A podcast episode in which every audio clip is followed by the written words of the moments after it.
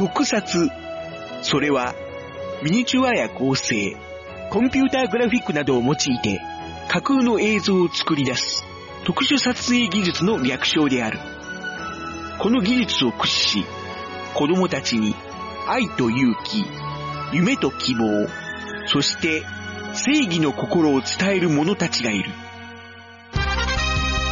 この番組は地球の平和を守るため、特撮の世界を駆け巡るスーパーヒーローたちにスポットを当て、熱いトークを繰り広げる空想科学ポッドキャストである。スーパーヒーローファクトリー。あー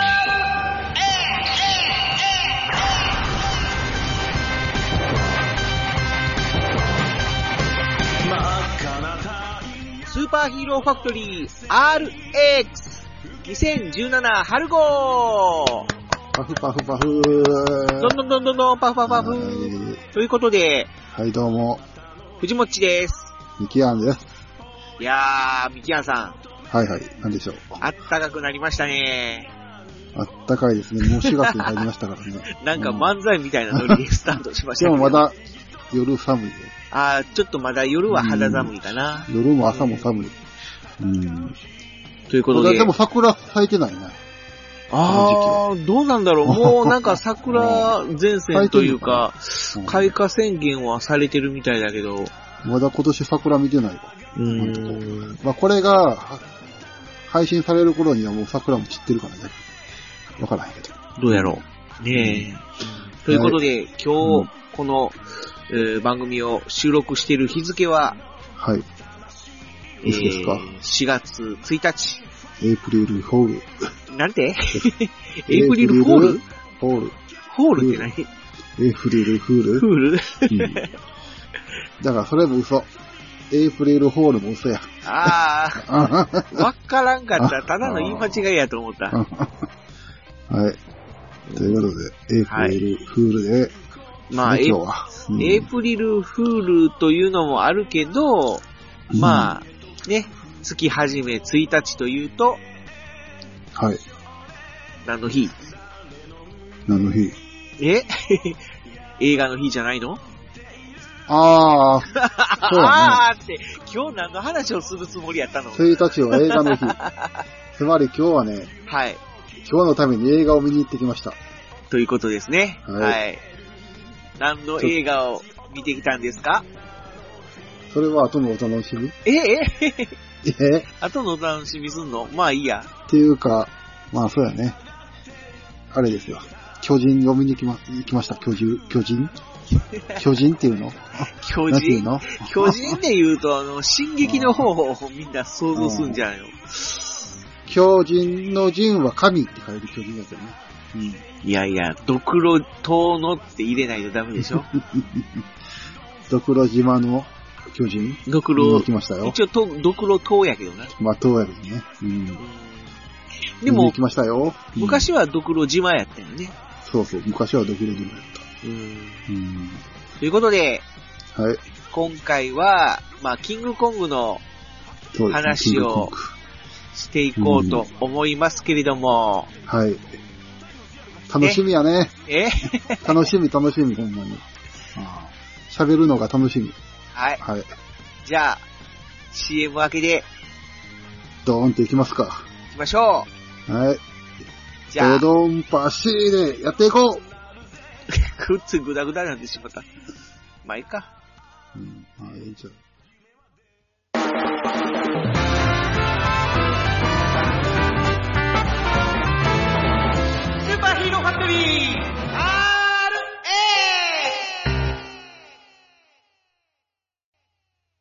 特撮ゼロ特撮ファンの特撮ファンによる特撮ファンのための特撮応援マガジン。特撮ゼロ燃えるハートで熱い思いを込めた珠玉の一冊。怪獣ヒーロー SF ドラマ。流行にとらわれず本当に見たい。応援したい作品を徹底取材。時代を超えたニューマガジン。全国の書店にてただいま絶賛発売中。詳しくは特撮ゼロで検索。全ての特撮はここに集まる。シュラオモルの小ラジオは皆からのお便り頼みで成り立っている。パーソナリティは福岡県は北九州市の名城と名高い小倉城にいるかいないかわからない。公認忍者筑前忍び発見集の元締め。北九州は無勢なのに筑前の忍び結社の元締めシュラオモルがあることないことないことないことをギーギーギーギー喋ってそれにアシスタントの亀の妖怪港殿が辛辣なツッコミとディレクターの藤本殿が冷めた笑いで踊る。よくわからないラジオ。シュラオモルの小倉城。みんな世の話を聞いてくれ。元締めなんでそんなにギリギリが言えないんですか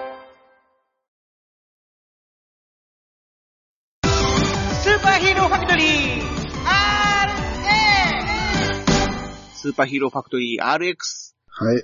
本編スタート本という編スタートなんですしました。けれども、うんまあオープニングでもちょっと話しましたけども、巨神ですよ、巨神、巨神。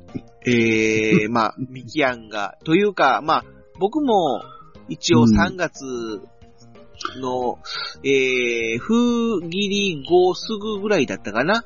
に、はいはい。まあ、見てきました。うん。いや、やっぱしね、今日ね、ん？まあ、1日っていうのもあるし。春休みっていうのもあるから、子供が多かったし、へー。もう満席やった。満席やったよ。あ、そう。うん。行ったら、席があんまりなかった。あらら。うん。俺俺が見たいなっていう、真ん中辺がみんな取られとった。ええうん。だから橋橋やったわ。端っこまで行った。うん、端っこやった。うん。まあ、いうことで、ええまあ、キングコング、ドクロ島の巨神、うん。巨人なのかな？巨神なのかな？巨神ちゃん。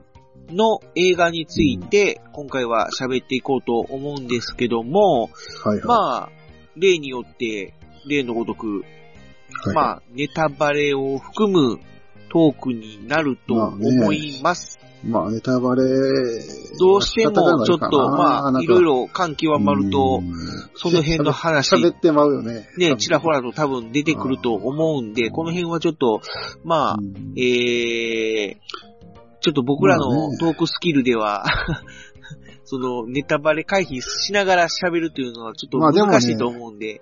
大丈夫。浜村淳でも、え最後まで話、いやいやいやいやいや。まあまあまあ、あれはあれで、うん。俺らも浜村淳的に波に喋れたらな。最後まで完結してもええねんけど。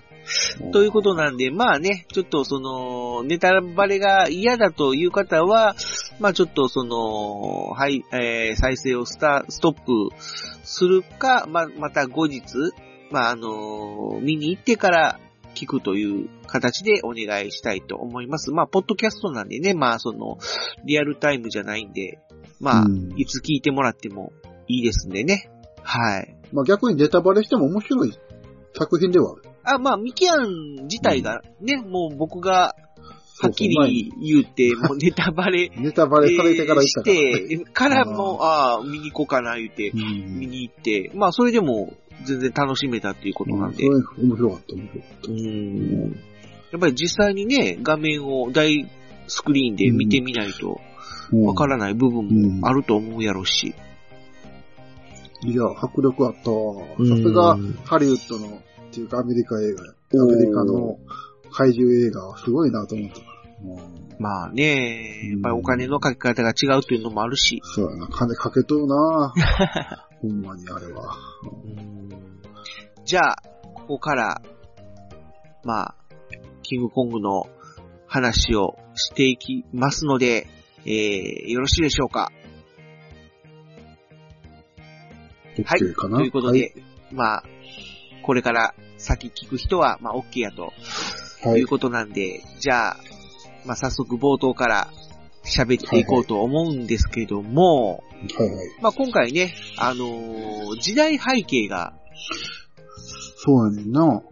過去時代に背景が過去なんよね。行ってるっていうことで、その、ベトナム戦争、いや、だから、最初の最初は、太平洋戦争。ああ、そうかそうか、まあ、そっから始まる、ね。うん。なんか、いきなりなんか空中戦みたいなのから始まるから、最初なんかよくわからないんだけど、まあ、そうあの、字幕で、なんかいろいろ、西暦何年、うん。これこれこういうことが起こったっていうような、モノローグというか、ナレーションみたいなのが入るんで、それで、ああ、なるほどなってうん。いうのは大体わかるんだけど、まあ、ゼロ戦になるのかなそうそう、ゼロ戦じゃね。うん。と、なんかアメリカのうん。戦闘機が、こう、うん。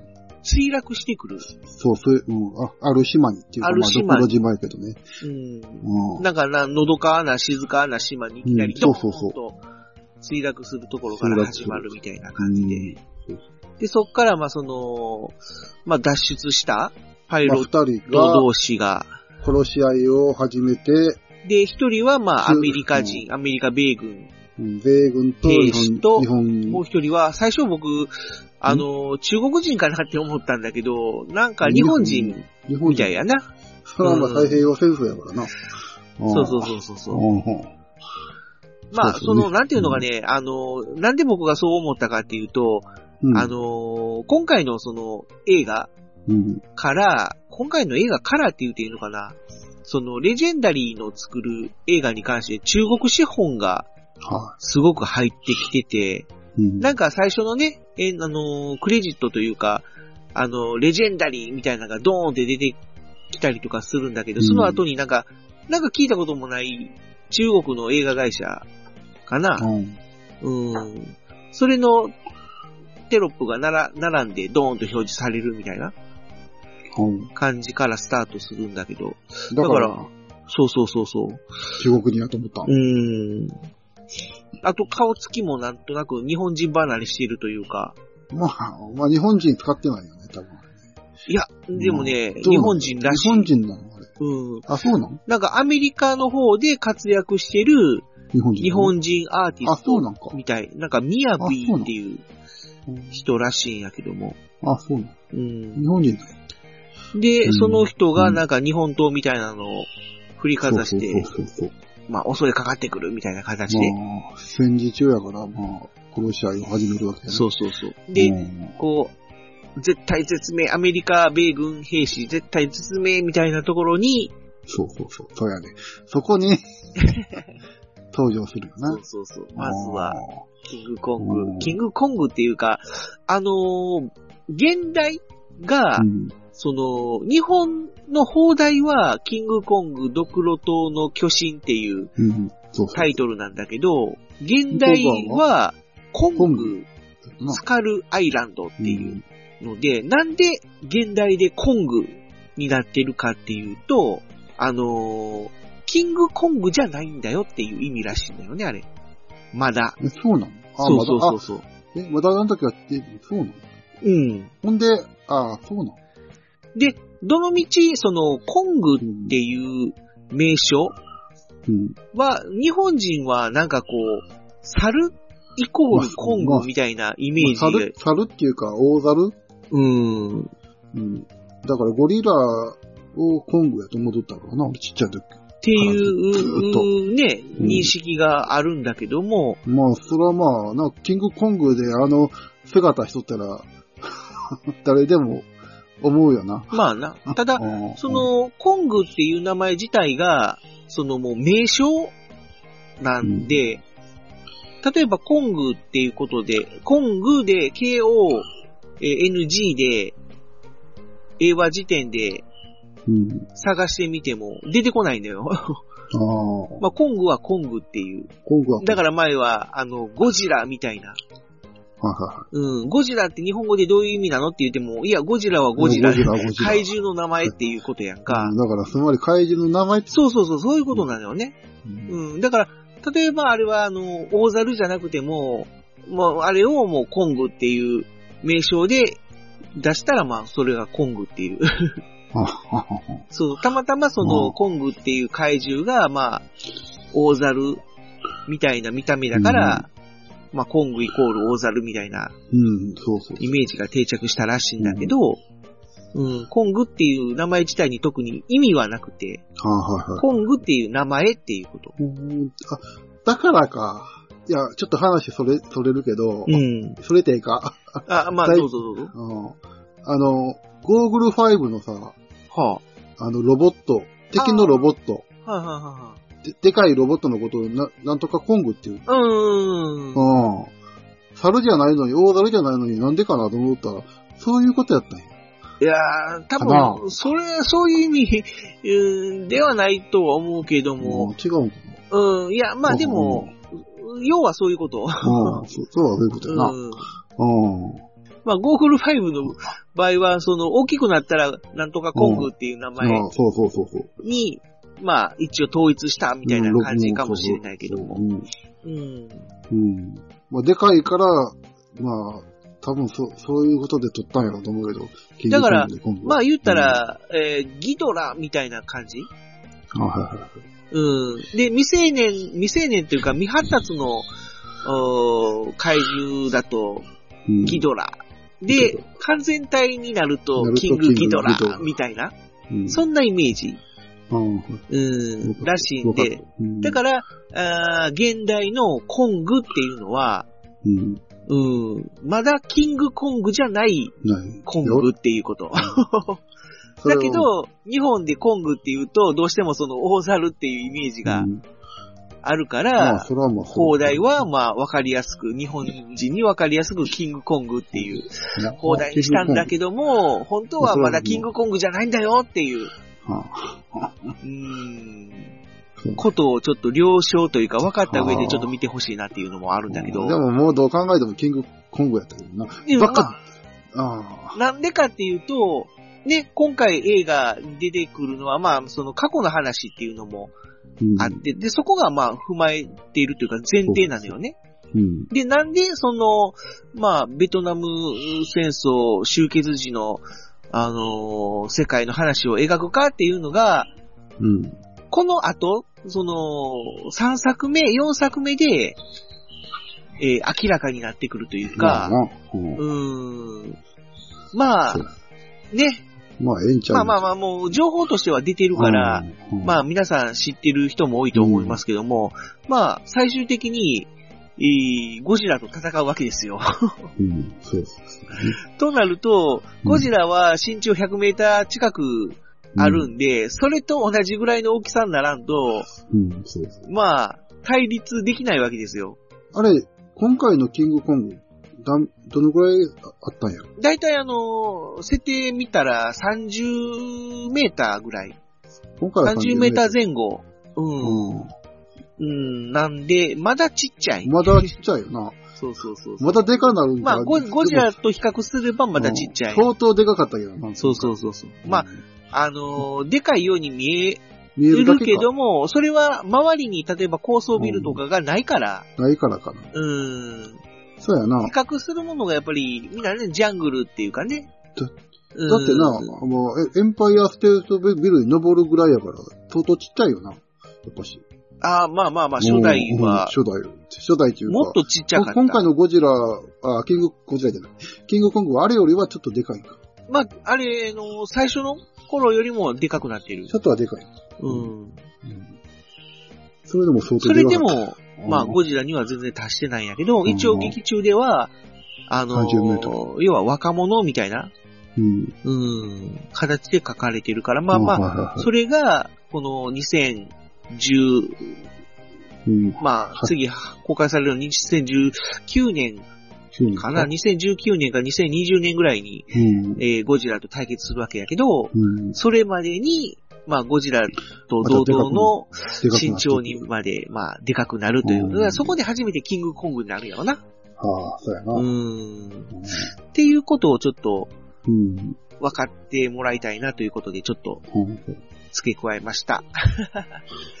はい。ということで、まあ、コングが現れて本編が始まるっていう流れなんだけど、まあそっからちょっとね、あのー怪獣映画っていうところから離れるっていうか、まあ、なんやろ。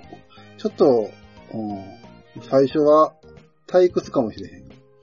そうね、まあ、退うん、退屈って次にキングコング、モノローグ、要は、モノローグやね。そうそうそう、モノローグの部分はまだね、うんゴジラ、キングコングが出てきて、うんあのーまあ、何もせえへんのよね、キングコング。まだ最初はね。うん、最初はね、ガーって出てくるだけで、手が出てきて、うん。腕が出てきて、うんあの、こう、向こう、みん二人が驚く。そうそうそう。あ、でまああ、あ、あっていうところで、ガーンとタイトルが出てくるみたいな。確か、あの、日本人の人の目目玉が、目玉のところにゴジラキングコングが映ってた。ああ、そんな感じかな。ああそういう演出しとったの。そうそう。それで、ドーンとタイトルが出てきて、まあ本編が始まるんだけど、うんそっからはちょっとこのせ時代が一気に、そうそう、一気に太平洋戦争からベトナム戦争にの時代にまあ移行するいう形で。ベトナム戦争ももう終結うん。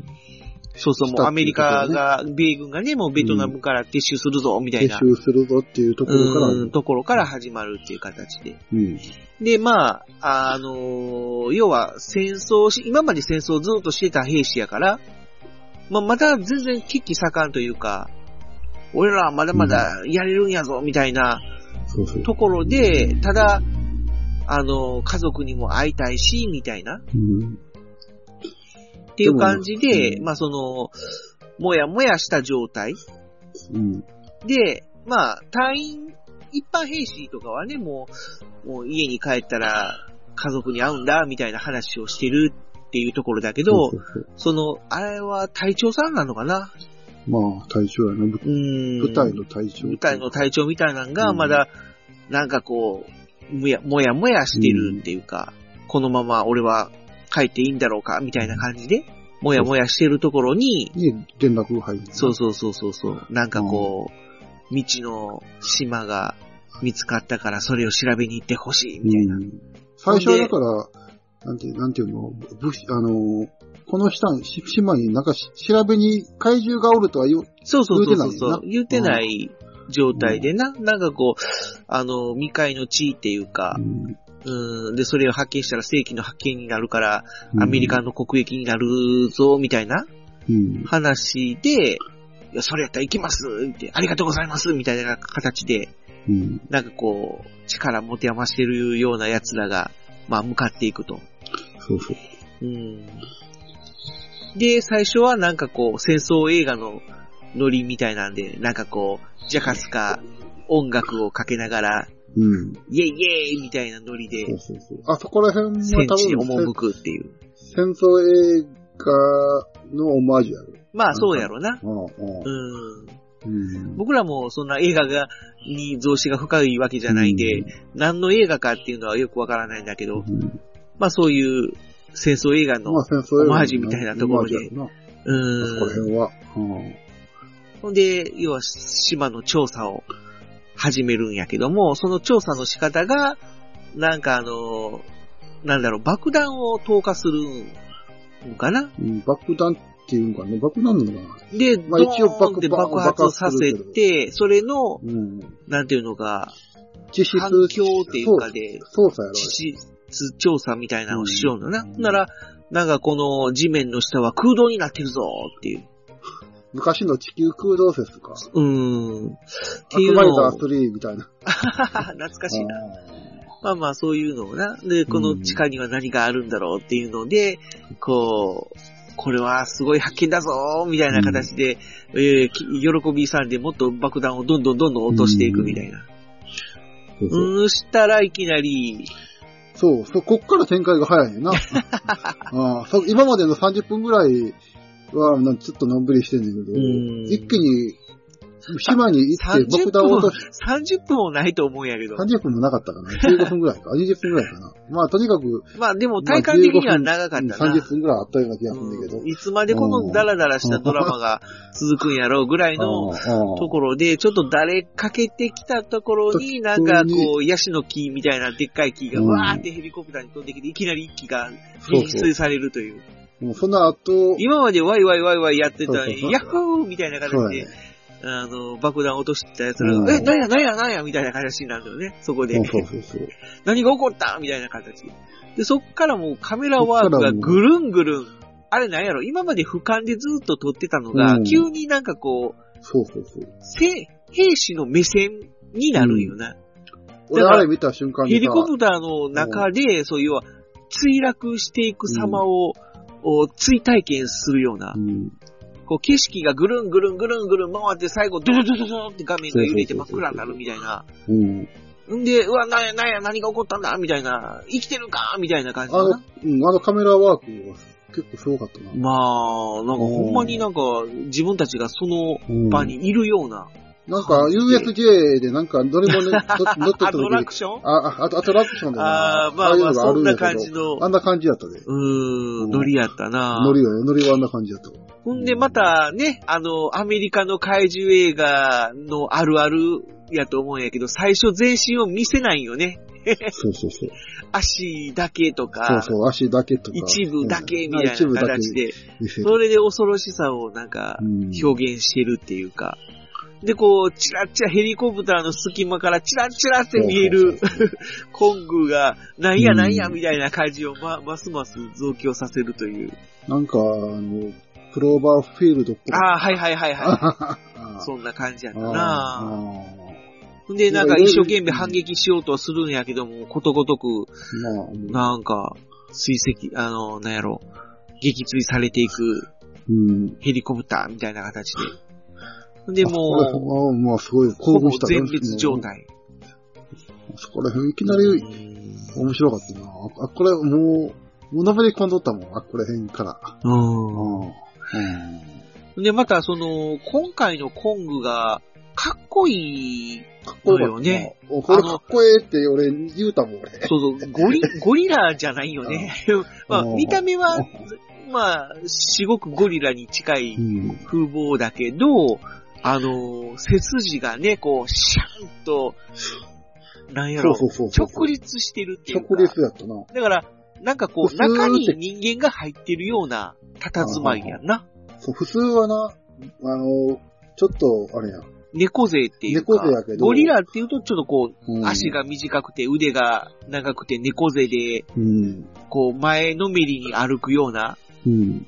イメージだけども、完全に直立っていうか、あウルトラマンみたいだった。そうそうそうそう、こう、胸を張ってあ、夕日をバックにガーってこう、立ち上がるシーンことれはかは、っと、ウルトラマンから、うんオマージュかなと思ったもん、なんかな、こう、夕日をバックに戦う巨大ヒーローみたいな感じの、うん。佇まいで現れるっていう。まあまあ、あの、監督が、すごく日本の作品というか、日本が大好きみたいで、日本の特撮相当好きやろ。相当好きみたい好きでやと、思うで。うん、なんか、うんまあ、あの、特撮だけじゃなくて、あの、アニメとかも、うん。すごく、確かにアニメからも何かオマージュしてたもん。うん、要はもうその、怪獣といえども、もう、ただのモンスターじゃなくて、日本に出てくる怪獣とか、もののけみたいな、そうそう、もののけの怪獣が。出したかったっていう、うん。うんの。こと言ってたんで出てきそうな怪獣が、怪獣っていうのは。あ、まあ、それはまだこれからの話やけどもな。まずはそうやって。コングが出てきて、米軍を全全滅させて、うん。で去っていくみたいな。で、もう、なんていうのかもうヘリとか武器を失った兵士、まあ生き残った兵士らが、なんとか、あのー、なんだろう、とりあえず分断はされるんよな。3チームぐらいに3チームかな。分断されるんか。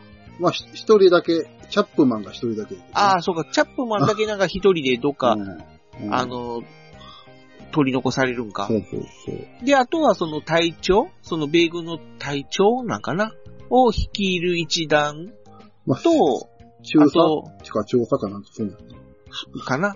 それと、うんまあ、えー、なんだろう、傭兵とカメラマン。まあ、要は主人公主人公。の、まあ、ガクト男性ガとあと、ヒロインの女性。うんあ、そうかそうか。ガクト。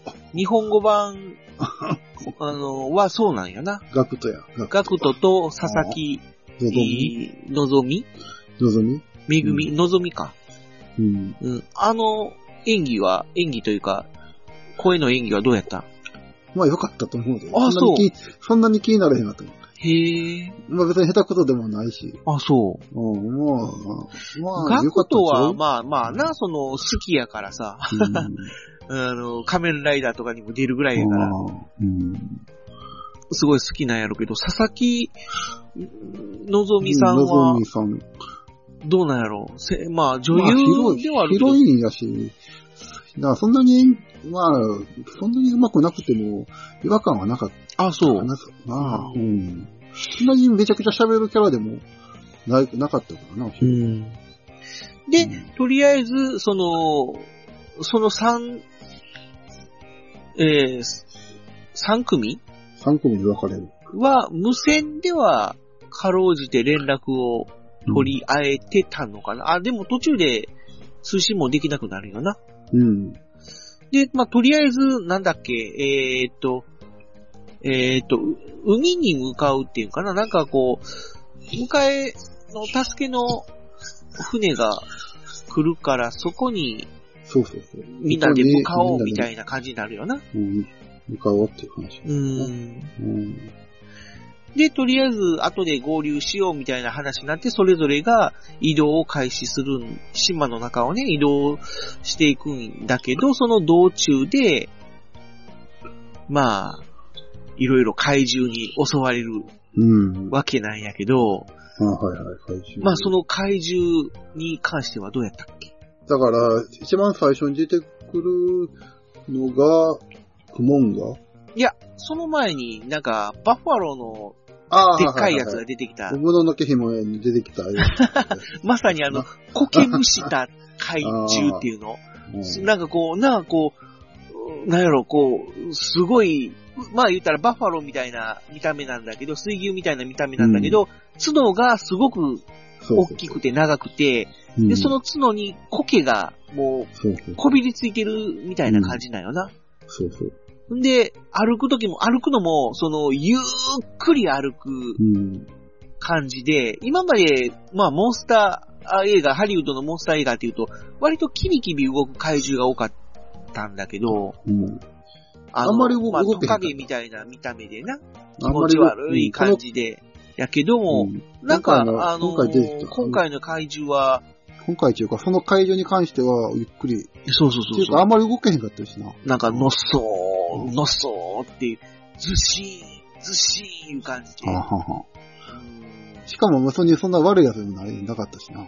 あれ見たとき、ちょっとなんか、やっぱり、もののけ姫のうんだから顔を、まあ、オマージュしてるとのいう話は聞いたけど、うんそれ以前に、あのー、ネバーエンディングストーリーをちょっと思い出したのよ。あ、そう、俺、あ見て、それは見てないから。ネバーエンディングストーリーも割とそういうあの、ロックイーターとかさ、あの、ファルコンとか、まあ、ファルコンはちょっと。うん、まあ、あの時は、なんていうのか、こう、CG じゃなかったとは思うけど、割とこういう、のっそー、ずっしーみたいな感じの動きをしてたけども、なんかそんなイメージをうん彷彿とさせたんだけど、うん。へーとかって思った。なんかあの、ああれか、あの、仮面ライダー響きに出てくるマカホンわかる。はいはいはい。あんなイメージもあったかな、ちょっと。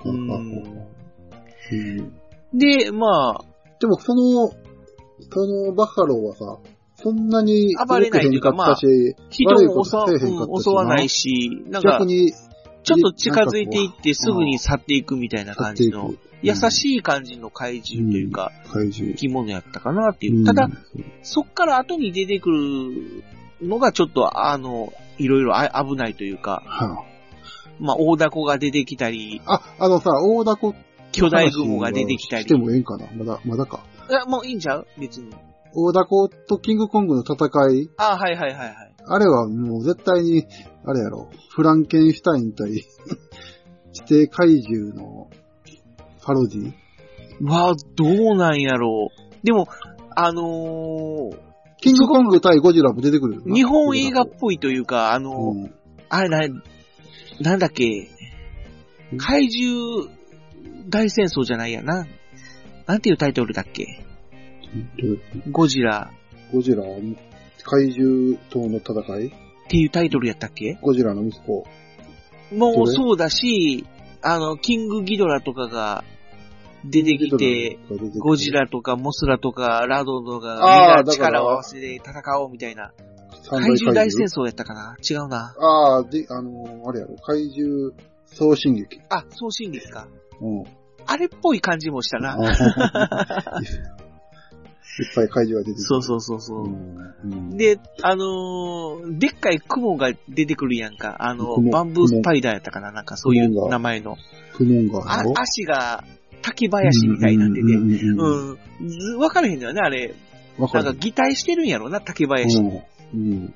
バンブーっていうぐらいやから、でも正直な、あの、殺され方とかは、リア、なんかすごかったな。ちょっとまあ気持ち悪いというか、まあなんかこう上からこう竹槍みたいなのが、うだから人間の口の中に入ってきて、ぐさっと刺さるぐさで刺さるって。もうまあちょ,、うん、ちょっとグロい。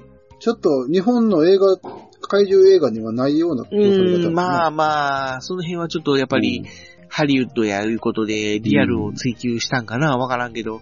うん、まあその、なんやろ、血しぶきとかそういうのは、極力抑えられて、見せへんようにはしてたけども、うーん、ちょっと残酷シーン。そうやな、ちょっと残酷なところはあったかなっていう感じがするわな。うんうん、結構、比較的ちょっと怪獣に襲われる人間の描写っていうのはちょっとそういうところがあるかな。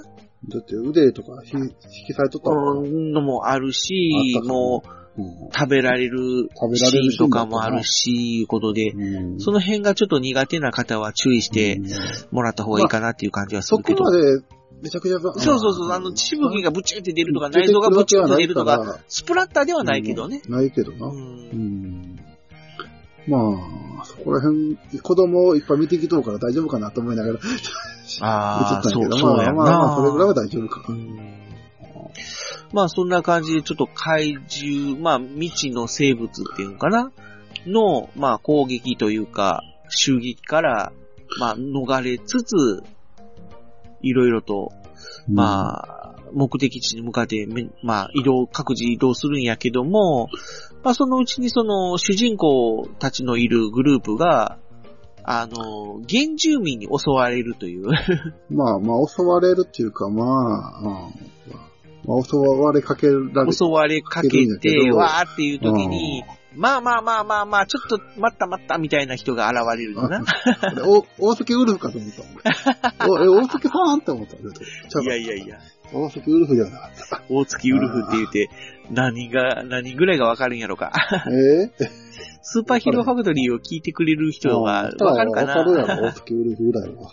おう、ワンセブン、そう、ワンセブン。起こしてしまったぞっていう、のハスラー教授でおなじみの、おなじみのあ大関ウルフ。大月ウルフなんですでもけども。なんか大阪、大関さんっぽかったもん。なんか。まあまあまあ、確かにそう言われれば、そんな感じはしたな。ああうん。あの辺のノリもちょっとこう、日本の、日本のノリの、あはいなんだろう、そう、怪獣映画のノリに近いような、うんなんかこう、原住民が、その、東洋人っていう。多分、だからあの辺はみんな、あの、中国人のエキストラなのかな？わかんないけど、うん、要は、東洋人系の顔立ちで、うんまあ小柄なうん。人種、まあ一応、なんていうか、か、体中に、えーなんだろう、泥っていうのかな？メメイクというか、ペペインティングっていうペインのかなティングしてるなうん、を、まあ、わーっと施してるから、うんうん、あれなんだけども、まあ、あうんここら辺の原住民も、なあ、日本のほんまに怪獣映画そうやをな。でさせる、な、ほんまに。あのーこう、槍で突き刺されようとして、わーっていう思った時に、ちょっと待って待って待ってくれみたいな形で出てくる、米、あのーアメリカ人みたいな。そうそうそうそう。あれが最初に、あい戦っ、日本人と戦っとった。そうそうそうそうそう。第二次世界大戦の時に、この島に墜落した、まあ、えー、アメリカ人と日本人の、アメリカ人の方？うん。だから日本人の方は、怒り、怒りさん。怒り軍兵やったっけ？怒り軍兵。軍兵、元兵怒りとかって言ってたけど。うん。うん。まあ、その人はなんか、死んじゃったらしい。死んだ。うん。だけど、うんまあ、一人生き残って、まあ、その原住民の人と言葉は通じないけど、身振り手振りでなんとかうん。生きて、生き延びてきた、みたいな形で。うん。あそこら辺がちょっっとコミ、コミ、ちょっとコミカルになってる。そうやな、ちょっと。ああの人が現れてからちょっとコミカルうになったな。ん。うん。で、その第二次世界大戦の時に墜落した、あの、ゼロ戦とか、まあ、戦闘機とかを寄せ集めて、なんか、船を作っとい船を作って、作っとって、その、ただエンジンだけがかからんっていう状態やったよな。うん。ほんで、まあみんなが現れて、ほんで、えー、まあお前たちの知識があればこのエンジンを直せるんじゃないかっていうところで、このエンジンが動けば、俺たちはこの島から出られるぞ、みたいな。うん感じでみんなで、その直そうとして、まあ治るんだよね、結果的にはう。ん。で、まあ、原住民たちと別れを告げて、うん。まあ出発するみたいなうん流れで、で、まあ、方や、その、隊長さんたち率いる一行は、その、なんだろ復讐心ね。まあ殺すっていう。う。そうやな、ちょっと目的がちょっと、目的がちょっと変わってくるな、そっから。くうん、うん。方や、キングコングがどういう人物か聞いて、そうそうそうそう人物ではないか。その生き残りをねどういう怪獣か聞いて、うん。米軍、米、あの、アメリカ兵の生き残りの人から、この、あのーコングは、この島の守り神やと。守り神だということを。うん。で、実は、ここの島には、まあ、他にも未知の生物がいっぱいいて、あのーコングがいなければ俺たちはももう死んでいた。う、ね、もう、生き延びることはできなかったんだ、とうん。まあ、いうことで。話うん。話を聞いて、キングコングの方に、硬い、硬い、硬いで、肩入れというか、まあ、硬いでというか、まあ、キングコングは殺したらあかんってい、そううそうそうそうそう。ガクトグループとガクト、この主人公、主人公グループ。グループと、で、それに対して、なんかこう、もう仲間も殺されたし、うんもう軍人の意志み、意地みたいなのもあって、何が何でも、もう、コングを殺すぞと殺すぞっていうチームいうところがあって、で、まあ、本来の目的が達成されるというかね、まあ、あの、主人公チームと、その、米軍チームが合流することができたと。うん。で、まあ、あとは、その、助けを来るのを、まあ、待つだけや、みたいな状態になったんだけど、そこで、その、米軍チームの方が、隊長さんが、チャップマンを助けに行くっうん、ていうん。っていう、まあっにていう理由はあったよね。チャップマンを助けに行くっていう理由はあったんだけど、うん。まあ、怪獣に襲われた時に、怪獣がなんかこう消化不良みたいなのを起こしてて、ほんで、ゲロゲロゲロって言って。するんだけど、その時に、チャップマンの、あれ、タグ？うん。要は、その、肌身肌さずつけてる、その、名前を打ち込んでる金属プレートっていうの？うん。まあ、米軍兵士とかがよくつけてるあれ。それが出てくると。でも、で、本人がいないいないのに、その、タグがあるっていうことは、まあ、チャップマンはもう食われて死んだと。死んだよって。うーん。この、チャップ、ちょっと戻るけど、チャップマンが殺される前に木に座っとったやん。はいはいはい。そその木が怪獣やったやろ。あ覚えてるーうん、そうそうそうそうそう。あの怪獣もなんか神秘的な怪獣やったの。あのー、なんとかマンティスっていう名前やったな。あ名前はわからんけど。あれ、あ意味わかった。あれはあの何、かの、七節みたいな見。た目？いや、なんかこう、木、木やと思って木チャップマン座ってたよな。そうそうそう、座っとったな。ほんならその木がいきなりぐわーっと、怪うん怪獣になあ。のー、怪獣になったって。あれも擬態生物みたいな感じで、うん木に、まあ擬態する巨大生物みたいな感じなんだけど、なんかこう口の中からドワーってなんか出てきたやんか。ああれな、なんか寄生獣らしい。あ、あ、そうなん？うん。聖獣？寄生、寄生してるんやって、あの、あの、七節みたいな怪獣に。にだから、あ、なんていうのかな、うん。七節みたいな怪獣は特に、そういう怖くはないんだけうど、ん。その中に寄生してる怪獣が怖いらしくて、うん。あれがこう襲ってくる。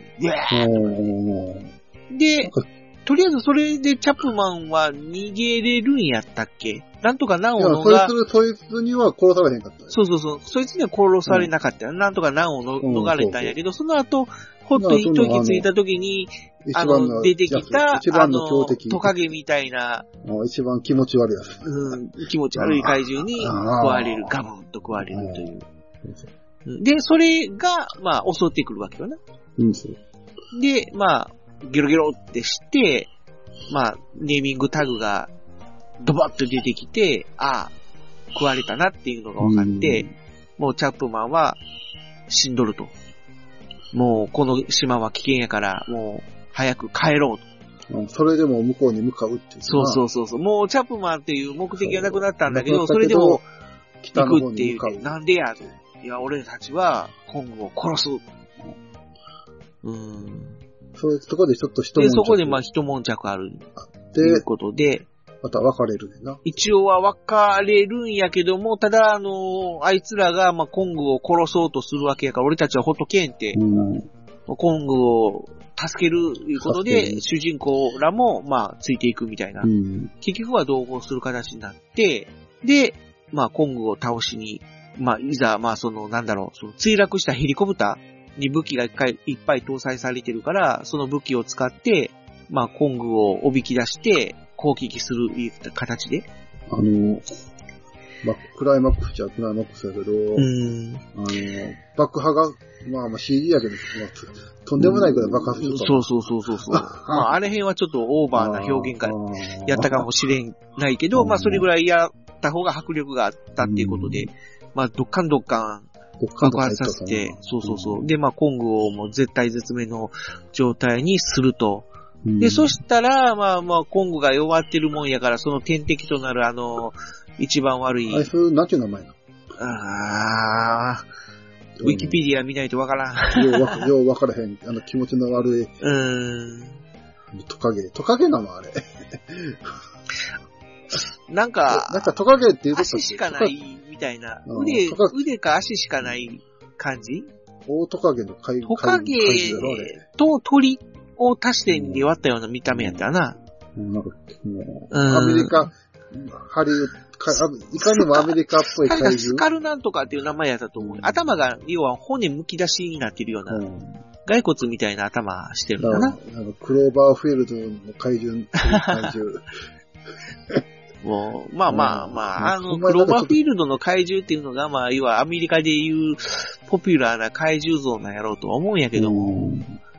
まあ日本人的にはちょっと。日本人には、あーちょっと気持ち悪いな。気持ち悪いというか、あんまり受け付けられないようなデザインやけど、まあまあまあ、そいつらが、まあ、要は、一番この島で危ないと言われている奴らが、まあ、コングが弱ったから、もうここぞとばかりに襲ってくると。ほんで、もうしっちゃかめっちゃかになると。あの戦いもうん面白かった。そこでもまあのまあ、せっかく今まで生き残ってきた人が、バンバン死んでいくみたいな、まあ、死んでいくんだけど。うん、形怪で。獣と怪獣との戦い？うんちょっと、やっぱり日本、日本の怪獣映画っぽい戦い方？っていう、戦い方っていうか、まあ、なんかそこだけなんか急に日本の怪獣映画っぽくなった感じちょっ。と、なんていうのか、こう、うんどう言ったらいいのかな？その、現実的ではなくなるというか、うん。エンターテインメント寄りになるっていうか、まあ迫力はあるけども、なんかもう、むちゃくちゃになるっていうか、まああの、女の人なんかもさ、もうあんだけボロボロになってるのに、ほとんど傷もつかず汚れもせずみたいな形で、特にあの、その、なんやろ、秘書みたいな感じの目が、えっ、と、なんかこう、はいはいはい。中国人の女の人がおってやんかあ、。おったおった。もうあの人なんかすごいもう終始綺麗な、綺麗かったな。服も汚れずみたいな。なあ。うーん。参加してませんみたいな感じそうそうそうそうそう。あんだけ襲われてるのにみたいた。な。なあ。ちょっと違和感はあるんやけど、その辺は。うーん確かにヒロインの人もそんなに傷ついてなかったしな。まあうん、最後の最後でちょっと死にかけるところはあったけどもなまああっ。たけど、まあ、あるうん。に、怪獣に攻撃されたわけ怪獣にというよりも溺れ死ぬような形で、最初はね、うんなんかこう、海の中にドボーンと落ちて、そのままゴボゴボゴボって沈んでいくみたいな、ああ、うん。もうこのまま死ぬんかな思ったところに、コングのでっかい手がドボーンと現れて、まあ、救うっていう感じだけど、うんあそこもなんかこう、ウルトラマンみたいな感じはあるような。よくほら、うんウルトラマンがこう、怪獣に襲われた人間をこう、手でこう、守るっていう。守る。ほんで、地面に手を置いて、ファって手を開くと、人間が横たわれてるうんそれと、もやっぱし手のひらに人間が横たわれれてる。のオマオマージュっていうウルトラマンそれはどうかわからんけど。を見たんやろな。ウルトラマンを見たんやろな。うん。それ使えると思ったんだ、じゃん。まあ、今まではあそこまででかくなかったもんな、そもそもコングが。そうやの。まあ、だから、よく、手のひらに乗ってなかったっけ？手のひらじゃない、なんかこう、握るような感じやな。うん。初代のキングコングなんかは、その女性を握って、そのままエンパイアステートビルに登るみたいな、うんいうシーンもあるぐらいやから。うん。うん。だけど、今回は、まあ、言っても30メーターぐらいあるから、手のひらに女性が、うん完全にすっぽり収まるような。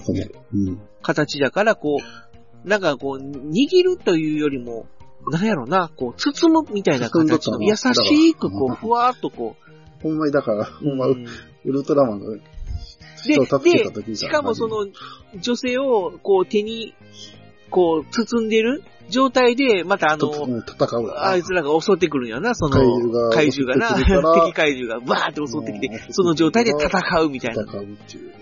う。あの辺は完全にヒーローやったな、ヒーロ コングー。が。ヒーロー、ヒーロー。うん、描写が完全にヒーローやった。うんうん。あれはもう、ゴジラでもガメラでも描けないシチュエーションやもんな。こう、人間をこう、持って、こう、それを守りながら戦うっていうシチュエーション。やっぱウルトラマン系やうんな。あ日本で言うとウルトラマン系。そうそうそうそううん。で、もう満身創痍になりながら、ボロボロになりながら、まあ、打ち勝つみたいな、最終的には。最後のシーン？うん。もう最後のシーンって言うてええんか。あ、もうい、行こうか、ほんなら。ああ最後の、あのーコングが去るとき、うん。一回こう、振り返って、女の人、女の人を見つめるシーンが良かった。あー。なんかアイコンタクトとないんうか。か、うんまあ、なんか昔、だからキングコング、古い方のキングコングは死んでまうけど、うん。でも、ああいうシーン、昔のキングコングもあった、確かあったと思うよな。うん。うん。今回はでもさらにそれを、こう、かっこよくした。かっこよかったもん、あれ。もうだってキングコング、キングコングっていうか、コングイケメンやったもんな。かっこええって俺、3回ぐらい思ったね。うん。最初に現れたシーンっていうか、あの、あー最初ではないけど、2回目に現れた、あヘリコプターを墜落させた時のキングコングと、んで、あの、あっこもかっこよかった。かっこよかったっていうか、あっこはちょっとコミカルやったけどな、あの、傷を、傷、あの、なんていうの、あの、水水浴びするキングコング？あったやろ？ああ、はいはいはいはい。ああ、水を飲むシーン。あの、いや、タコが襲ってくるとかやろ？そうそう、タコが出てくる。前の、あ、ちょっとコミカルやなと思うわ。あの時って、チャップマンがおった時やったっけ？な、まだ。そうやな、チャップマンがずっと見見てたな。チャップマンがこう、水をうん飲もうとしてた時に、コングがねドバーッドバーって水の中に入ってきて、で、で、こう、戦いで負った傷を癒そうとそうそうそう。してて、こう、まあ言ったらお風呂入るような感じで、そうそうそうそう。チャプチャプしてたところに、タコがバーッと襲ってくるみたいな。ちょっとコミカルだなと。で、タコが襲ってきたから、うわーと思ったもん、俺。うわーこれ、海外版やと思った。海外版。キングコング対ゴジラのこの、はあったけど、戦うシーン、長はいはいはい野と戦うシーンあったけど、まあ、の、んキングコング対ゴジラの時に使ったのは本物のタコやったもタコ。んな、あれ。うん、あれは本物のタコや。あと、あの、あれも本物のタコじゃないの？フランケンシュタイン対あで怪獣の時も、そう。でもあの、フランケンシュタイン対ゴジ、あのー、地底怪獣の方の方を思い出したもん、俺。そうなんや。海外版や、と。あ とにかく、だから、そのシーンのキングコングと、で、最後のシーン、ーうん。イケメンかっこええわと思いながら。かっこよかったなもう、あの、振り返るシーン。もう、あれよかったわ。でまあ、うん。エンディング？うん。になって、で、まあエンディングはちょっとその、テロップが長かったっていうのはあるんやけど。テロップが長いね。テロップ、長いわ、と思いながら。ほんでな、みんな立ち上がってもう帰るしさ、帰ろうとするしさ、うん。うん、ちゃう、ちゃうねん、ちゃうねん、と思いながら。まあ、俺らは事前情報みたいな形でな、うんその、うんエンドテロップが終わった後に、なんかあるぞっていうあるぞっていうのはな。のは知ってたから、まあ最後までうん立ち上がらずにうん見たんやけども。まあまあ、何人かはまあ、2ちらほら帰る人は二回目の人もおるかもしれんけど、うん。まあ、最初の、もしこれが最初の、あれやったら、なんかこう、最後まで見んと、あかんでーって もったいない、もっいなもったたいない、もったいない、あの最後のシーンがあってこそのキングコングやのに、ってうん。思いながら、うん、見たけど、まあ最後のあのシーン、まあ、結局のところな、その、うん、今回、その、劇中に出てきたワードの中に。いくつか、その、うん。ハリウッドゴジラにも出てきたワードがうん、散りばめられていて、で、その、さっきも言った、その、ムート。ムート。っていうのが、ハリウッドゴジラでは、ゴジラと敵敵対する、まあ、あの、なんだろう、あの、足の長い虫みたいな 気持ちの悪い。怪獣、ギャオスそうそうそうなのか何なのそう。何なのか分からへんよな。メスがでかくて、オスが、ちょっとちっちゃくて羽が生えてるっていうな。うんうん。あれ、ドクロ島からぶち返ったんか？な。えっていうんじゃなくて、そのムートっていう名称が、その、いわゆる、うん未確認巨大生物っていうのの、まあ、総称やっていう。そう。うん。だから、うん。あのー、ゴジラと戦った怪獣がムートっていうんじゃなくて、でその、ドクロと、そうそうそうそう、もう、キングコングも、えーうん。要は、ゴジラも全部ひっくるめて、ムートっていうことらしいんやな。うん。で、それがまあ今回キングコングの中で、キングコングというかこのコングの中で、まあ、明確に描かれたと。うん。っていうのと、あと、えー、モナークっていう組織。うん。モナークっていう組織やな。うん。うん。その、か、えー、まあその、地球空洞説うんか、ら、その、地球の中には、なんか未知の空間があって、そこから巨大生物が出てくるんだっていうようなことを追求しているっていうかな、まあ探査しているみたいな組織の名称がモナークっていうのうん、が、その、ハリウッドゴジラの中でもあの、お渡渡辺辺謙謙が、があの所属してたうん。組織がモナークっていう名前だから、そことも繋がるという。で、最初の方やったかな。あの、核実験をし、なんかしたとかなんていうあ話はいはいはいはいはいあったよな。冒頭で今回のキングコングでもあったよな。うん。それは何かの、何かを倒そうとするために、そうそうそうそう原爆を落としたとかっていう、なんとかっていうあ話。の、巨大生物をうん。倒すために、うん。えしてたよなーやったんだっていうような。それもあの、後のゴジラに繋がる。そうそうそう後のゴジラっていうか、まあ、前のゴジラに繋がる。うん。とかやな。うん。ほんで、この地球には、まあ、コングの他にも、こんな生物がいるんだっていうのをスライドうん。で、その、見せる、主人公たちに見せるっていうシチュエーションがあったんだけど、最後の最後に。そうそうそう、そこに映されてたのが、まあ、壁画みたいな、うん。まあ、あ絵、絵というかな、その壁画みたいな感じやったんだけど、まあ、巨大なガーみたいな姿だったり、会長というか、あの、プテラノドンみたいな、うん。あの、姿やったり、首がミスター3つある竜みたいな姿やったり、で、最後になんか、うん。すごいトゲトゲした背びれを持ったトカゲみたいなうん。生物やったり、みたいな。で、最後に、なんか、ギャーっていう鳴き声で終わるっていう。あれは良かったな。うんももうやっぱりあの、なんていうのかな。あの、鳴き声、う、うん。ゴジラって何がいいかっていうと、あの、鳴き声だけで、こう、うん興奮させることができるっていう。うん。あの、なんやろ、定番のあの、アンギャーオーインっていうあ、あの、鳴き声聞いただけでゴジラを彷彿させるっっていうかまあそのイメージを彷彿させる怪獣って、他になんかある？なんかある？なんもない。えー。でも、キングコングだって、だってそんなに固定した鳴き声ってないやろ？泣くか？泣くかな？今回はなんか、泣いてたっけ？ガーみたいな。。でもまあ、けど、なんか、うほうほう言うような鳴き声でもないっていうかあ、でも、ゴジラ、キングコング対ゴジラのキングコングはなんか、ウホウホ言ってたような気がするけど。まあまあ、あれはまあ、コミカルな感じだったしな。ううんんまあ、やっぱ、特徴があるのはゴジラやっぱ、あの鳴き声違う？あなんだ、こう、日本の怪獣は、その、やっぱり鳴き声に個性があるっていうのが、うん。やっぱり、一番。でかいと思うよ。うん。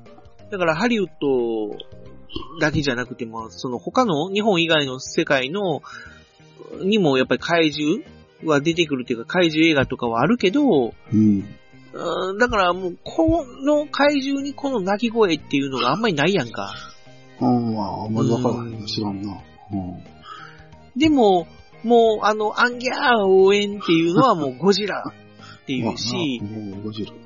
あーあーっていうのはもうガメラやし、うん。シャーシャーシャーっていうともうモスラやし、みたいな。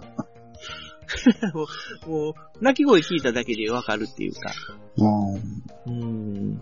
もうあれはもう、世界どこで上映されても統一してほしいところ統かな。一してる、してるんちゃう？んしてるんちゃう？わからん。まあ、ということで、ちょっと1時間近くもう喋っちゃったんで、そろそろ、まあ、締めの方向で、うんまあ、行きたいと思うけども、うん。じゃあ、最後にミキアン、今回の、キングコングの映画をはい。見て、はい。こう、感想というか、期待というか、なんか今後の展開というか、は、面白かった。うん。まあ、ミキアン的にも面白かったというか、んいや、まさかそこまで面白いと思わなかったし。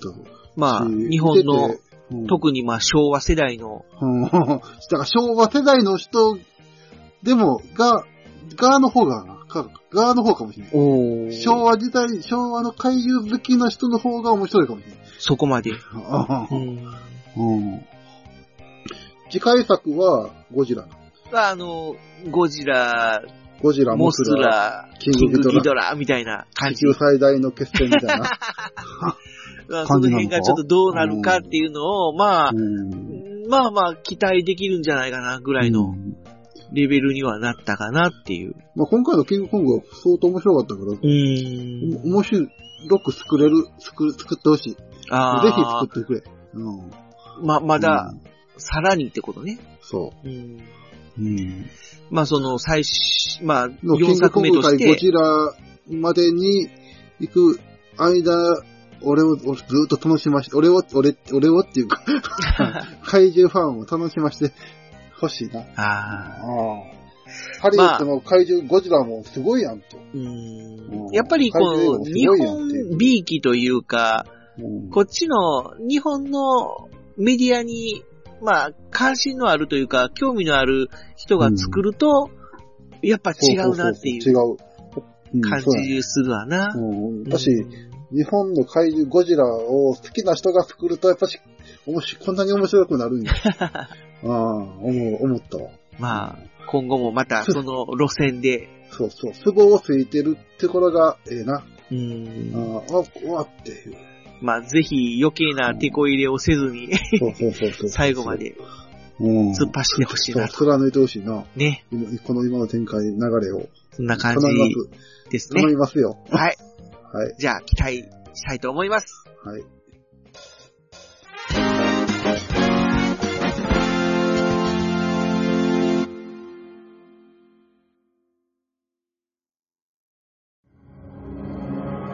鉄の町愛知県東海市が今危険にさらされているこの街は俺が守るフラッドイン私は地中深くにある鉄の国アイロニアスから愛知県東海市にやってきた。俺が東海座？この町に新たなヒーローが誕生した。私に力を貸してほしい。共に戦おう。鉄の絆で結ばれた戦士の戦いが今始まる。鉄鋼戦士東海座。地域限定で人知れず活躍中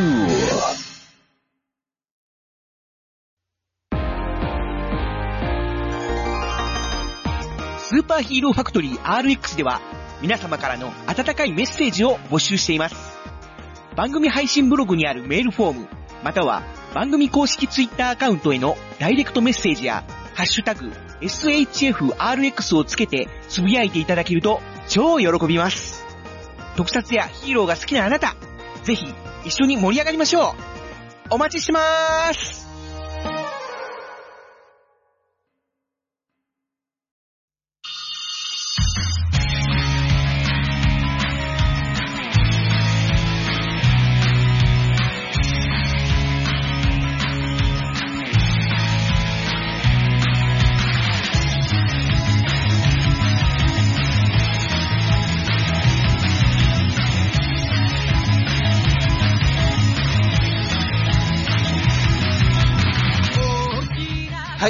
わけで、はい。エンディングの時間となってしまいましたう。ん。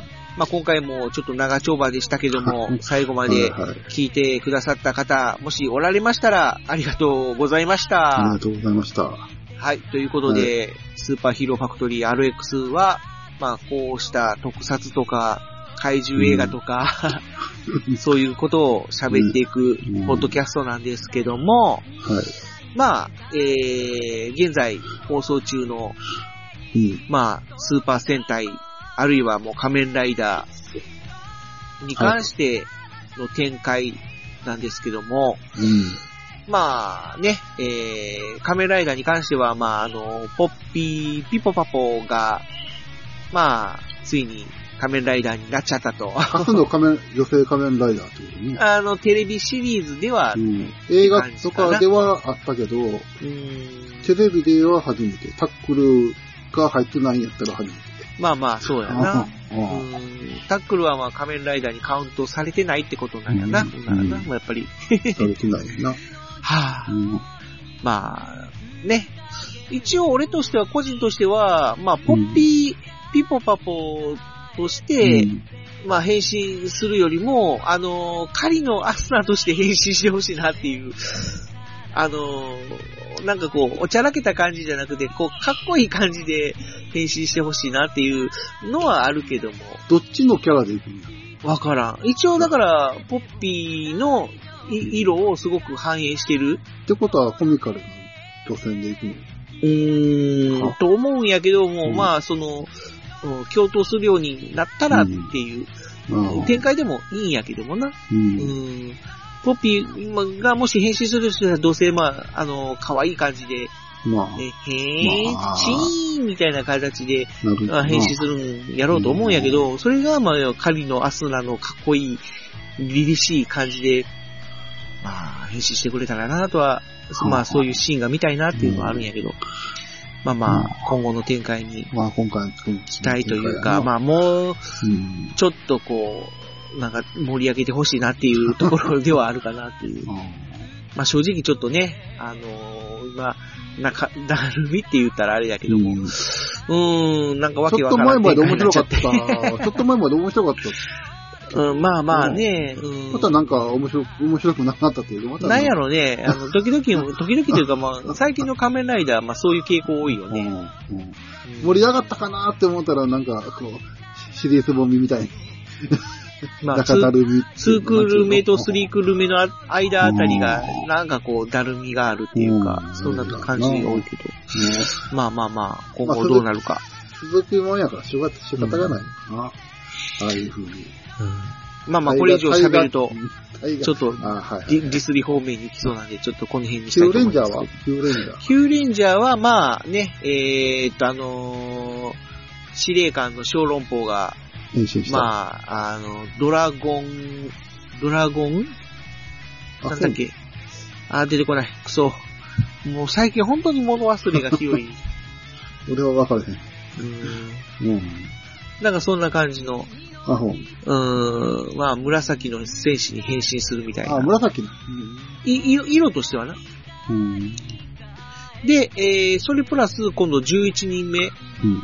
も、なんか出るらしくて。あ、そう。うん、あのー、コグマスカイブルーとかっていう、はうん、なんか子供みたいな、ああ。姿したそうなん。うん、ヒーローから、あ大熊うん。スカイブルーっていう、うん、大きくなった、うん。あの、姿に変身するという、これも割と初めてかな。うん。うん。要は、その。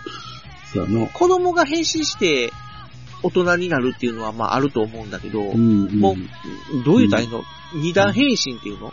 何するのは珍しいかなっていう。うん。まあ、大熊、いや、小熊から大熊になるっていう、うん。うん、感じらしいけど、まあ、そのスカイブルーっていう色もちょっと珍しいかなスカイブルーと。何色？スカイブルブー、空の青なんブやろうけルーやからど、青なんやけど。うん、まあ、色としては水色に近いに違うかなっていう。うん。青やけども、ちょっと薄い感じの青？うん。白っぽい感じの青？うん。まあ、そんな色、うん、かなって思うけども。あうーん。なんで、もう、まだワンクール、うー終わってないのに、まあ、そんだけ、えー、ヒーローが出てくるっていうことは、まあ今後も、どんどんなんか出てきそう。な。星座の数だけ出す、出すんや。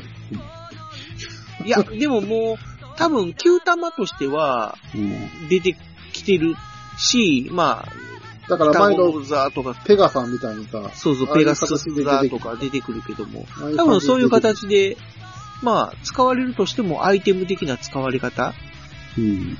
になるんじゃないかなとは思うんだけど、まあちょっと余談やけどな。前、ペガ、ペガサス出てきたやん。はいはいはい。あペガさんやったやろうん。あれって、バンキットかなバンキットの主人公、ペガさんが出てたよな。あああ。奥田、ー、奥田英二さん。あペガさんが出てたよな。それのオマージバンキットはでも東映じゃないからな。うまあ、違うけど星座やし。うんちょっともしかしたらわからんなでも、あの、仮面ライダー牙のあの、武器の使い方完全にライオン丸やったっていうのもあるしな。そうんまあまあ、それだから東映とかそこら辺のやつはもう省いてヒーローもんだから。うん。もしかしたら、ちょっと。あるかもしれんな。うん。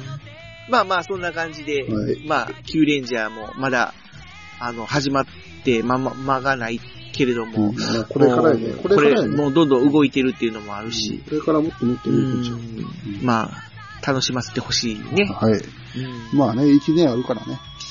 あと、ウルトラマンどうなるんかな トランモンか。うんオーブ今映画でやってる。ああ、そうやな。うん。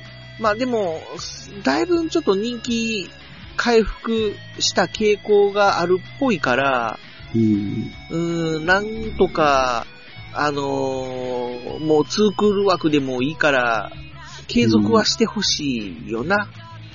まあ、ゼロやっとるけど、ゼロを、ああれは、さあの、映画のまたちょっと再編集編に集みたいや。戻っちゃった感じで、まあでもウルトラマン列伝としてはもう終わったから、うん。うーん、うーん、まあ、列伝もとりあえずゼロが終わったらまた新しいウルトラマンが始まる悪といいいかなっていう感じはするけども、うんまあまあ、なんとかたや絶やさずに、まあ、スブラヤっていうか、バンダイバンダイ次第。うーん、まあ、ウルトラマンをね、やっぱ、ウルトラマンはいつ見てもウルトラマンやなって思うから、あうん、あ何を見ても、何を見ても、ああ、まだウルトラマンやって思うからな。ええちょっと、その、アイテムとかが、もうおもちゃありきになってるのが、この辺はちょっとやっぱバンダイやなと思うけど。まあ、どうしてもちょっと、そのウルトラマンに、あーちょっとあの、おもちゃありきの展開がう、ん。なんとも言えない微妙なところはあるけれども、まあ、ただ生き残っていくためにはしょうがないのかなっていう 部分はあるけれども、まあ、うんやっぱりそうやな、絶やさないでほしいというか、あちょっと仮面ライダー化はしてるかな。まあまあまあまあまあ、アイテムに限って言うと。うん。うんただまあ話の、まあシナリオとかね、その話の展開がやっぱり、あのー王道というか、1話完結のうんうんストーリーも多いし、割とこの、なんていうのか、その、要所要所でたも楽しませてくれる、うん、ことが多いんで、うんまあな。まあ本当に今後にも期待まあ、したいなと。ウルトラマンもうん期待新しいウルトラマンが。あとミラクルチューンズにも行きたい。あ。あしたいな。ーうん、まあね、あの、三池監督がどこまで頑張ってくれるか。うん頑張ってくれるか。はい。できたら坂本監督も頑張ってほしいんやけど、ハリケーンポリマー。ポリマー。またハリケーンポリマーの話は次回しましょう。あはい。ーなんかディスり方面になってしまいそう。はい、まあ、はいそういうことで、スーパーヒーローファクトリー RX は今後も特撮全般をえー追っかけていき応たいと。援応援しながらも、自する。いやいやいやいや、ディスるというかまあ、うんまあ、応援しながらも、やっぱし批評はするよっていう感じうん批判もするよっていう感じ。まあ、批批判というか、まあ、愛ある、愛ある批判な。